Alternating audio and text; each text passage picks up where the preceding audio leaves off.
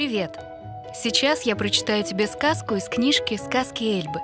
Это история о предпринимательнице Кате, которая открыла агентство нескучных путешествий. Ветер путешественника.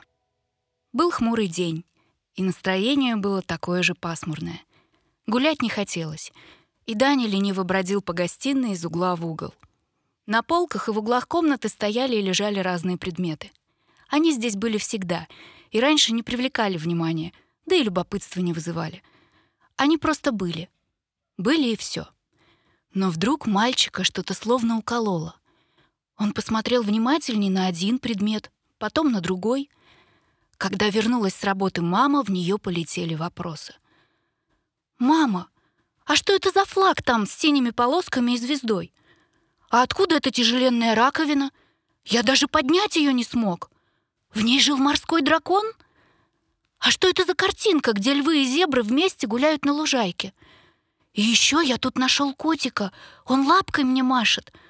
Можно я возьму его поиграть? Так, сын, давай по порядку. Мы с папой много путешествовали. И все эти чудесные вещи, которые ты наконец-то разглядел, из самых разных стран. Флаг кубинский, раковина с островов Индонезии — Картина из Танзании. А котик — это китайский манеки, символ удачи. Играй, если понравился. Мама достала большую карту мира, разложила ее на ковре. Все-все страны, моря, океаны, горы стали как на ладони. Даня трогал их пальчиком и читал названия, а мама рассказывала о тех местах, где они с папой бывали. «Как же много ты видела!» Как же много ты знаешь! Можно я тоже буду всегда путешествовать и увижу сам эти вот э, Гималаи и другие океаны?» «Да», — улыбнулась мама. «Увидеть мир мечтают многие люди, но не все решаются. Нам помогала одна удивительная фея». «О, вот я же говорю, что феи существуют!» Тут же увлеклась темой Дина. Однажды мама Кати предложила съездить вместе в Европу. Казалось бы, простой маршрут. Но мама очень боялась летать на самолете. Для перемещения подходил только поезд. Катя стала обращаться в разные туристические агентства с просьбой подобрать ей такой маршрут. Но предлагали или автобусом ехать, что утомительно, некомфортно и долго, или очень-очень дорогой индивидуальный тур на поезде. Столько денег у Кати с мамой не было.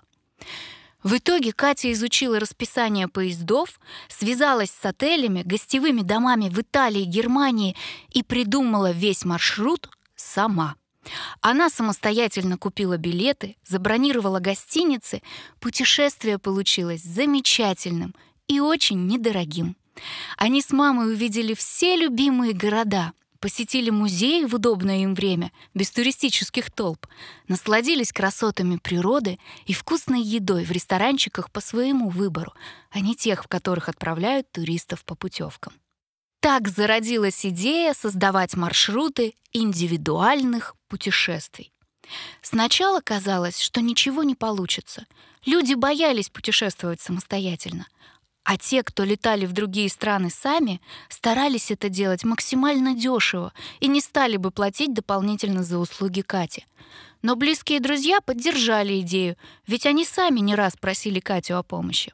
И вот уже семь лет Катя успешно планирует самые дальние необычные маршруты, и у нее много-много клиентов — она придумала летать на воздушном шаре над горными вершинами Каппадокии, осуществить американскую мечту и стать героями настоящего роуд-муви, проехать на больших джипах по четырем штатам США. Мы называем ее феей, потому что она может осуществить самые нестандартные идеи.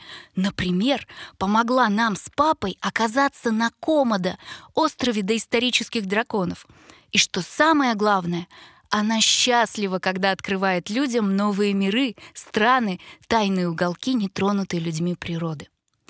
Видимо, Данька, ветер странствий и тебя коснулся. Быть тебе путешественником. Скоро у нас отпуск. Обратимся к Кате и все вместе выберем себе новое приключение. Здорово, что дослушал, дружок. В сказках Эльбы еще много историй про интересных и смелых людей, которых называют предпринимателями.